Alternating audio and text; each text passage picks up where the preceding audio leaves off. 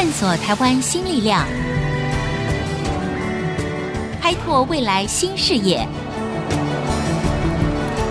春风华语，聚焦台湾，沈春华主持。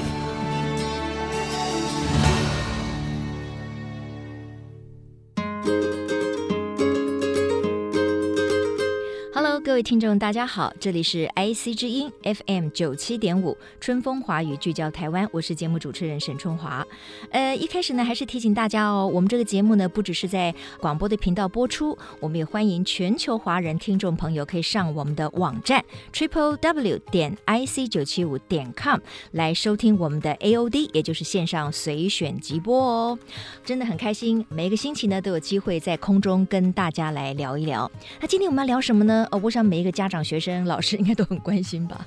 那就是让整个教育界呢，已经讨论非常多年的十二年国民基本教育课程纲要总纲啊，今年的八月份呢要上路实施了。那大家其实就把它简称为一零八课纲，一零八课纲。好，那一零八课纲到底跟以往最大的差异是在哪里呢？呃，我想过去我们在这个九年义务教育的时候呢，其实比较希望培养的是一种知识型的这种能力，也就是让学生可以带着走的能力。可是现在我们知道，整个的资讯啊、科技啊，整个世界的进步的速度越来越快了啊，可以说是一个瞬息万变的年代。所以呢，反而是让学生有终身学习而且自学的能力，变成是我们未来整个的教育界呢要共同努力的一个目标跟方向了。那么面对这个一零八课纲的调整，哈，到底教育界有些什么样的看法？那我们台湾要如何打造出军医平等、适性又可以扬才的健全的教育环境呢？我想我们都说教育是百年大计，哈，这个问题呢，事实上是随时随地都可以讨论，它永远是一个非常重要的议题。那今天呢，我们请到的呢，可以说是应该没错了，哈，就是台湾目前使用人数最多的线上的学习平台——军医教育平台的董事长吕冠伟。冠伟你好，春华姐好，听众朋友大家好。哎，我们听到董事长都会觉得说，哎，这个人一定是德高望重啊，年纪很大。其实冠伟是一个青年才俊。哎，你三十岁了没啊？有了，有了，三十二了，三十二还是非常的年轻哈。好，那冠伟现在是军医教育平台的董事长。我想谈到了军医教育平台，应该很多的学子、老师还有家长都知道哈，它是一个免费的，对不对？是线上的学习平台哈。没错。那你们成立有多久了？嗯平台上线已经七年，那现在有一万多支数学、自然各科从国小到高中的教学影片，嗯，嗯嗯，然后五六万个互动式习题，那有一百八十万个学生在上面学习，这样，okay, 就是一百八十万的登记会员，嗯、对不对？没错，好。嗯哎，我觉得我先想要跟冠伟聊一下哈，嗯、就是你自己在教育，嗯，不管是你的自己的选择，你对于未来的发展，嗯、你对于你的职场生涯的选择，是一个非常特殊的例子，嗯，因为我跟各位听众朋友分享一下，其实吕冠伟哈，他是台大医学系的毕业生，嗯，那他后来他其实也考上了这个医师执照，是，也就是你根本就是应该是个医生来着嘛，对，对不对？对，对。那你为什么会弃医从从教育呢？从性？对，其实我觉得，呃，我们讲气什么从什么，其实都是从那个领域别的角度去看的。是，但其实如果你今天从一个人的生命角度去出发的时候，你会发现很多人有生命转折，其实他都是有脉络的。对，像比如说我个人的话，我父母亲都是老师，所以从小我对教育的议题就耳濡目染。嗯、那加上就是说，因为对人相对比较有兴趣，那你成绩。还 OK 的时候，很自然在学生时期就会被 push 往去思考医学是不是你的选择。那那时候我确实也觉得说，诶，教育、医疗这些应该都是我有一些兴趣。那当然很自然就想说，我想要去协助人，可不可以在思考上更好？所以那时候对医疗不是很有概念的时候，就觉得嗯，或许一个精神科医师是在做这些事情这样子。可是当我进到医学院，很快的很多事情就是这样，就是你真的下去接触，你去做。你才会更深的体会它是不是你想象的那个样子。是。那我必须说，就是我在读医学系之前，跟读了医学系，甚至到临床实习以后，我更加的理解，就是哎，原来我有兴趣的那个部分，其实更是教育，而不是医疗。哦。所以其实我觉得它是一个探索的过程当中得到的结论，而不是说。弃掉了医疗，嗯、然后从了教育。那反过来说，有些人常会问说：“哎，那这样你的医疗经验是不是就浪费了呢？”对啊，uh huh、对啊，七年白读了。Uh 但其实我反而觉得很不一样的事情是，我的七年的医学训练是另外一种的教育训练。嗯嗯嗯，因为医疗的观点刚刚好是当代的教育最需要的，是就是。我们先去诊断，先去理解一个人真正需要的是什么，嗯，然后才对症下药，就是基于他的需要去提供他学习的需求。所以反而因为有这样的观点，在这个强调个人化学习的时代。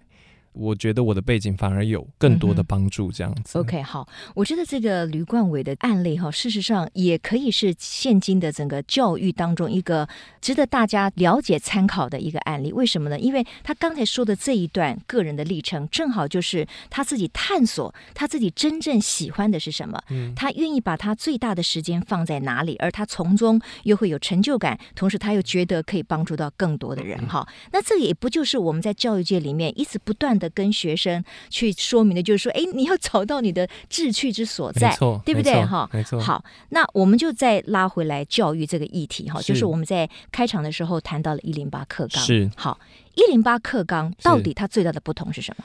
其实我想，一零八课纲它最大的不同，就是在刚春华姐也有提的，就是他把教育的。目标设定做了改变，嗯哼，然后进而去想，就是我们整个教育现场，从课程内容、从教学配套，需要有什么样的改变？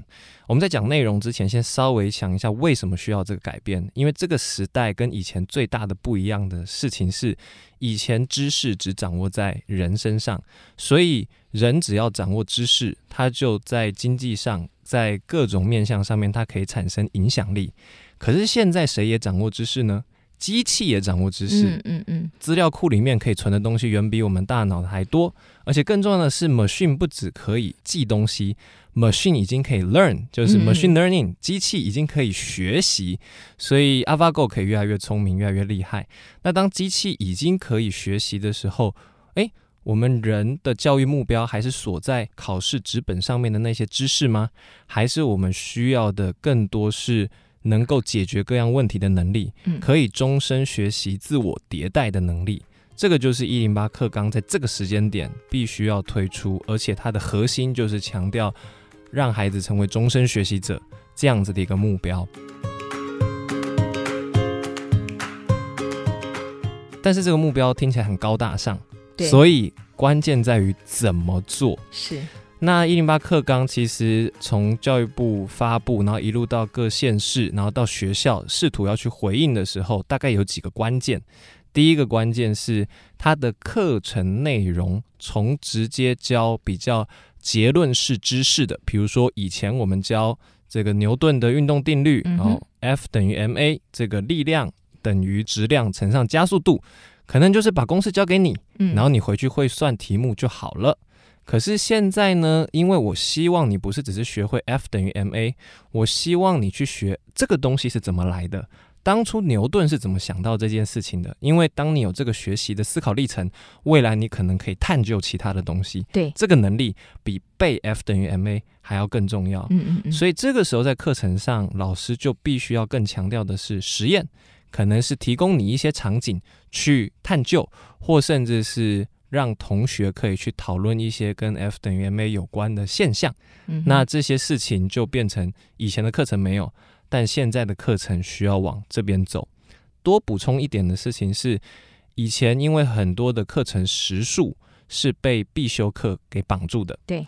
那现在既然要往自主学习走，就有两个核心的东西，一个就是春花姐刚刚讲的。嗯孩子要探索，知道自己喜欢什么，嗯、有什么有兴趣，所以在国中，尤其是高中，就有更多的选修课程，也就是他的必修的学分会降低了。嗯、对，那另外一块呢，是希望他学的方式不是老师塞给他，嗯、而是学生能够比较能慢慢发展出自学的能力。对，所以在。各学层都慢慢有空出越来越多所谓弹性学习的时间，嗯、以至于学生在那些时间是透过老师的引导去更多的自学。嗯，那我想透过这些配套，就比较有机会去呼应。哎，一零八课纲想要做的不再是知识的传递而已，嗯、而是终身学习能力的培养。嗯哼，刚才其实冠伟讲的非常的清楚哈。嗯、那当然呢，我想很多的家长、老师呢也都明白，就是说这个所谓的“一零八课纲”，大家一直在强调的呢，就是核心素养。是。那这个核心素养，就是说我们为了要适应现在的生活，或者是面对未来你不可知的这种挑战，那么你要具备的知识、能力跟态度。没错。因此就有像刚才冠伟所提到的，你要有一个终身学习的能力。是。你甚至还要有跨领域学习的能力。没错。那刚才冠伟也提到了，哎，你不只是教牛顿的定律哦，嗯、还希望你知道它为什么来的。是，所以我们过去呢强调的是知其然，我们现在可能要强调的是知其所以然。没错、哦，所以这是很不一样的。是，但是呢，我想很多的老师、学生、家长听到这里会觉得说，哦，诚意很高，听起来好像很不错。嗯、可是你看哦，你既然要学生自主学习的能力要提高，但是我们一直以来都是老师叫我们干嘛我们就干嘛呀，剩下的时间我们就去玩耍去啦，我还自主学习呢，所以。这个中间可能就是说，老师如何带领学生很重要，对不对？没错。老师，那学生能不能够被开启他的兴趣也很重要，没错。那家长能不能够扮演一个支持的角色，可能也更重要，没错。那那在现在的条件来看，你看到了什么问题？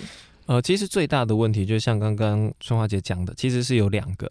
第一个呢是学生的动机怎么被引起这件事情，在过去比较略偏填鸭式教育的时代的时候。被讨论、被发展的其实是不够多的，嗯嗯嗯。所以，如果学生的动机没有被启发起来，要去能够做有效的自主学习，这个其实是非常困难的。第二个是老师的角色大量的转变，老师从传道授业解惑当中比较偏授业这个角色，嗯嗯嗯，到如果你要培养终身学习者，其实关键是传道跟解惑的角色，是是，这是老师自己的一个内在革命。其实有很多教育全球报告讲说，教师未来会从知识劳动转换成心理劳动。就是他更多的时候扮演的不是一个 teaching teacher 的角色，嗯嗯，他扮演的是一个 coach，嗯，一个 mentor，嗯，是让孩子觉得被支持，然后他遇到困难会想要找他，获得勇气以后又愿意回去学这样子的角色，就像我们说的所谓的心灵导师这样的角色，对，对，不对啊？陪伴你一起往前进的这个角色，没错没错。所以我想我们目前看到在一零八课纲上推动最大的断点就在这两个地方，嗯嗯，就是到底怎么样有效。引起学生学习动机的那个配套跟方法是哪些？然后另外一个东西就是老师的培养或者是继续进修要怎么样转变？以前他们的培养可能比较专注在教材教法啦，对对对，班级经营啦、uh huh. 等等，但现在可能更需要的是。怎么样去引导学生终身学习？怎么样有效提问？怎么样去组织分组讨论？这一些不是填鸭式教学的这种。教学跟引导的方式，嗯嗯嗯、所以这个是我想我们看到的两个断点，这样是是，嗯、所以呢，当我们提到了一零八课纲里面我们所强调的核心素养啦，或者是终身学习的话，事实上呢，我们就可以理解得到这个背后所要给予的一种教育上面的更开阔或者师资进一步的学习，是，是不简单的一个工程哈、哦，这个工程需要大家共同来努力。是，我们又提到了，就是说哈，因为最近这一波的疫情真的造成了全球的一个非常重大的阴影，我们都不能。够小看这一个疫情呢，它所可能带来的一个负面的冲击，所以影响所及。你看，我们这教育部呢，这个政府单位呢，立刻呢就非常明快的说，这个学生的开学呀、要往后延嘛，对不对？哈，第一波呢是希望在二月二十五号开学嘛，哈。是。谈到了这个的话呢，我又想起了，在这个新一代的教育里面哈，是有一个可以补足上来的，就是数位教学，没错。好，但是呢，我们的时间到这边呢，已经告一个段落了哈。我先休息一下，广告回来之后呢，我们就来请军医教育平台的董事长吕冠伟来跟我们谈一谈，在我们希望进一步的理解一零八课纲，帮助我们的年轻的孩子进一步的发掘他们自己的呃适才适性的同时，到底数位或者是科技的这个教育能够补足一个什么样的缺陷？广告回来之后，继续收听春风华语，聚焦台湾。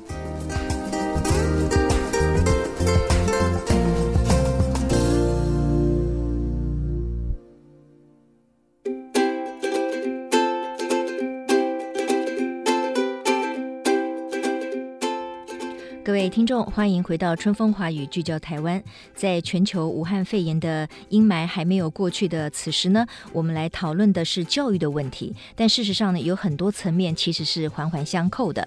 在前一段的节目当中呢，我们访问了军医教育平台的董事长吕冠伟。那我们主要呢放在两个关心的重点，一个就是说一零八课纲里面，他强调的是一种终身学习，也是要引导出来孩子他要探索出自己真正的这个兴趣。因此，老师一种新式的教法就非常重要了。那这个我们要如何补足呢？如果我们知道问题在这里，那么老师跟学生之间的新的互动要如何来产生呢？哈，这是第一个问题。那第二个呢？我提到就是说，哎，在这个一零八课纲的同时，哈，我们要考虑到一点，我们的一个方向主轴有没有符合了全球教育的一个趋势？比如说呢，可能呃有些听众朋友不是很清楚，但是我可以带一下，就是说联合国在几年前发表过一个所谓的仁宣言，它里面强调的，也就是说，我们应该要运用科技的普及来带动教育，让过去可能在受教育上面比较弱势的孩子们，他们同样有同等的机会来接受更好的一个教育。哈，那这个就是一个新科技的加入。哈，那正好在武汉肺炎大家都在对抗它的同时呢，其实它也就提供了一个解方了。那我们就分两个层面来谈。我请冠伟先来谈一谈，就是说你提出来老师。要有新的启发，他可能需要授业，他可能需要解惑，对不对？这个断点怎么样来弥补起来？嗯，其实刚刚我们提到两个断点嘛，一个是老师他角色的转变，从比较纯授业者变成是更能传道，就是说引起学生的兴趣，嗯、然后解决学生的困难啊，解惑。那另外一个是讲说这个学生的动机到底他的断点要怎么解决？那其实刚刚好，数位学习或者是说科技对于学习是非常能够直接去对应这两个断点的。怎么说呢？有一个词汇叫做教育科技，那它广泛就是称为科技的解决方案融在教育的体系里面。那最常见的一个解决方案，我们叫做智慧助教。就是一个里面可能有很多很多的小短片，讲解各样的知识，里面有很多很多小小的互动式练习题，可以及时的帮你检查你现在学的状况。你不会，甚至可以给你提示；你再不会，甚至有 AI 可以推荐你适当的东西。那这一系列的东西呢，其实对老师来说，它就是一个授业的。好帮手，因为以前一个老师，比如说国中数学老师，他可能要带三个班，同样的内容，他就要讲三次。那如果是一个国中社会科老师，他可能一次要带十几个班，同样内容讲十几次。其实老师是很累的。对对。而今天当你有一个智慧助教的时候，诶，第一个他把老师的授业的时间给释放出来了，因为只要他能有效的引导孩子。去看这些内容，然后他知道怎么引导他们讨论的话，老师就可以把空出来的时间去做更多传道跟解惑的动作。没有这个工具，我们要老师去改变是非常非常困难的。嗯嗯。但是有这个工具，它甚至可以帮老师自动批改作业，所以老师平常一直重复改作业的痛点也解决了。所以科技是可以比较顺水推舟的，让老师觉得说，诶，我的程度。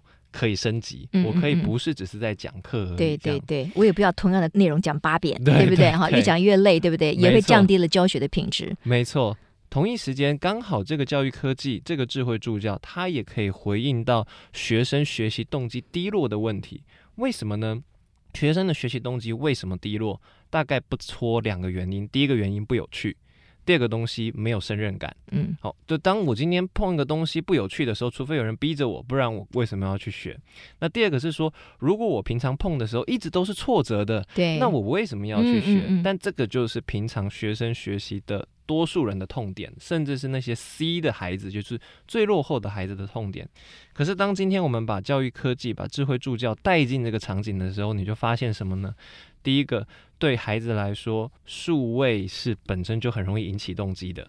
听老师上课跟拿这个平板上课，我们看过，所有孩子只要是平板，就算只是叫他算数学，他都开心很多。嗯嗯嗯。第二个是现在的数位学习的内容，慢慢的越来越有趣。我们像我们熟悉的台湾 Bar 这种，哎、嗯，他过去是做媒体的，但是他现在也越来越做一些教育的内容的时候，哎，如果是这样类型的内容。孩子学的就会比只是听一般的课还有兴趣啊。对，所以他也某种程度解决了就是动机上不有趣的这个点。那最后补充一下，就是说在胜任感这个部分的话，以前老师如果教三十个孩子，只有某二十个孩子听懂，另外十个听不懂，老师其实没有那个时间重复跟这些孩子讲，甚至这些孩子是前面的观念不会。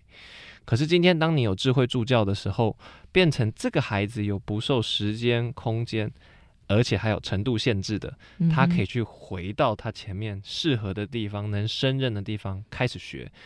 当很多孩子他虽然倒退两个年级去学以前的东西，但他学得会的时候，我们看到很多孩子重新愿意开始学。是，所以教育科技。智慧助教是刚刚好对应我们刚刚讲一零八课纲会创造的两个，或者是说教育长期面对的痛点。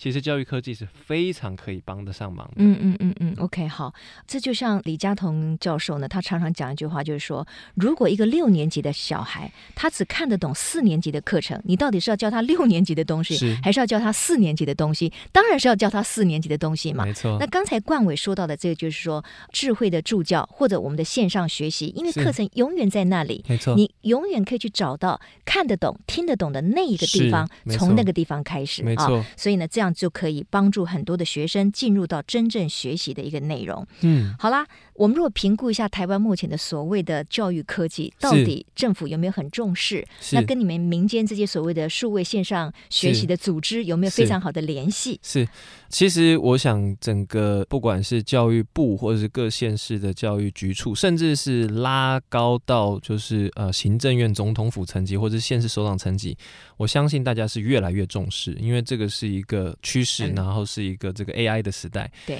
但关键是这个重视能不能转化成实质，能够对于学生、对于老师、对于家长能有有效帮助的方案。嗯，而且更重要的事情是，台湾在国际社会上面，它是不是能够相对在这一块跑得再快一点？嗯嗯。因为当你跑得再快一点的时候，你的国家教育竞争力，你甚至最后转换成经济竞争力，对，就是会变得比较前面这样子。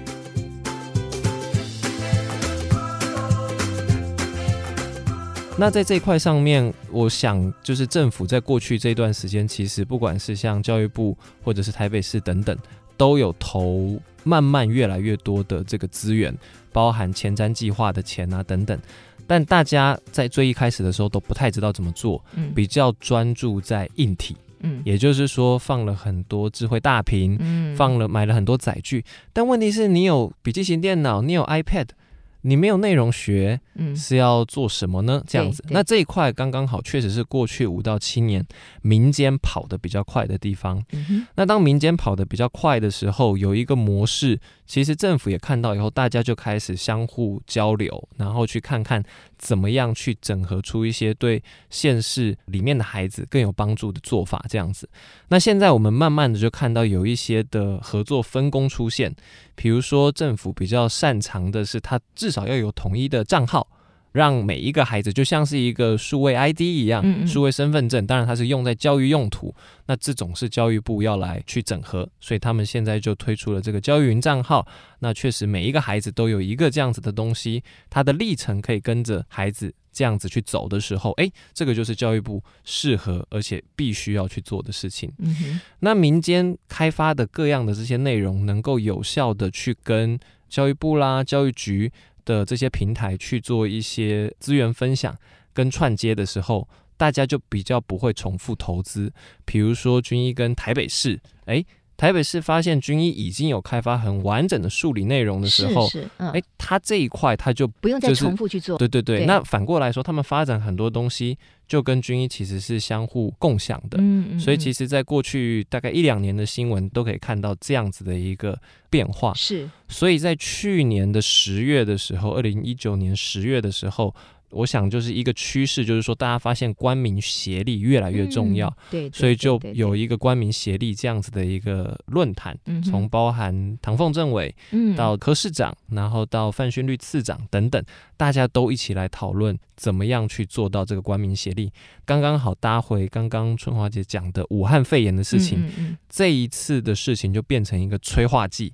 因为数位学习从 nice to have，嗯哼，变成一个 must，嗯，就是当我今天没有办法去学校上课的时候。嗯怎么办？嗯哼，没有一个单一平台能够解决所有孩子的所有学习，所有老师的所有教学，所以刚刚好借由这个机会，把大家的资讯汇整在一起，然后所有的家长可以很清楚看到，哦，有这些平台，然后这些平台有这一些课程，嗯，可以让我的孩子去进行哪些学习，嗯，那这样子就不会落掉了。我看到的这个协作，慢慢的越来越。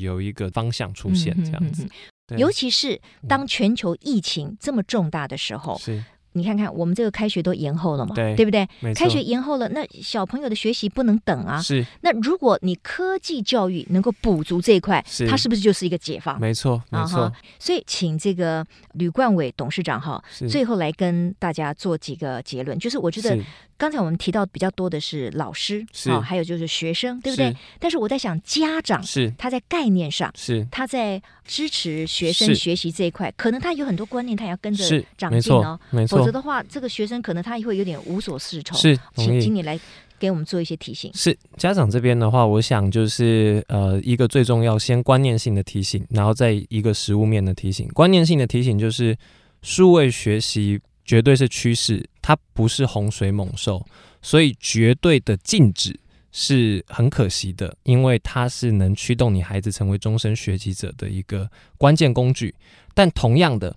完全放任也是不行的，因为大部分的孩子并没有那个自制力，所以观念上是要知道，不能走过犹不及，不能完全放任，也不能够完全禁止。那所以实物面要怎么做呢？实物面最关键的事情就是父母亲要能够去做到陪伴孩子学习。那其实我们遇到很多的家长，甚至是妈妈，她已经完全忘记国中的理化，但她就陪着孩子。没有没有没有没有，我们是真的听过很，我确实也是忘了。但他们真的陪着孩子一步一步影片去，他连自己都看懂了。对。然后孩子有感觉到爸爸妈妈的关心，他们有那个动力去把它执行完。那这件事情做成习惯以后。爸爸妈妈就不用盯得这么细了，嗯，可以透过数据的掌握系统，就可以稍微知道孩子有在学还是没有在学。嗯，所以总结两个小建议：观念上过犹不及，因此应该用健康的态度欢迎数位学习；实物上要在前期多做实际的陪伴，嗯，那后期。就可以透过数据的了解，掌握孩子的学习状况。嗯，我觉得这个观念的开放哈，嗯、还有所谓的终身学习哈，对于每一个人都是同样重要的哈，并不是说呃，我们希望这个学子或者是年轻人，你要终身学习的概念，嗯、别忘了爸爸妈妈，我们也是啊，我们也需要终身学习啊。所以对于科技哈，我觉得很多就是说，可能年纪比较长的家长啊等等，他可能会有一点排斥。但是我觉得，我们如果抱持一个开放的心胸，其实不但帮助了我们自己，更重要的是，我们让我们的年轻人没有这种犹豫，没有矛盾，他们可以更加的去拥抱一个更开阔的学习的天地。是。好，今天非常谢谢军医教育平台的董事长吕冠伟给我们分享了这么多，谢谢你，冠伟。谢谢春华姐。好，谢谢。那别忘了哦，各位听众，这个我们的节目呢，不只是在广播播出哦，也欢迎大家呢可以透过我们的官网 triple w 点 i c 九七五点 com 来收听我们的线上随选直播。我是沈春华，我们下周同一时间再会，拜拜。本节目由世界先进机体电路赞助播出，探索真相，开拓未来。世界先进机体电路与您一起聚焦台湾。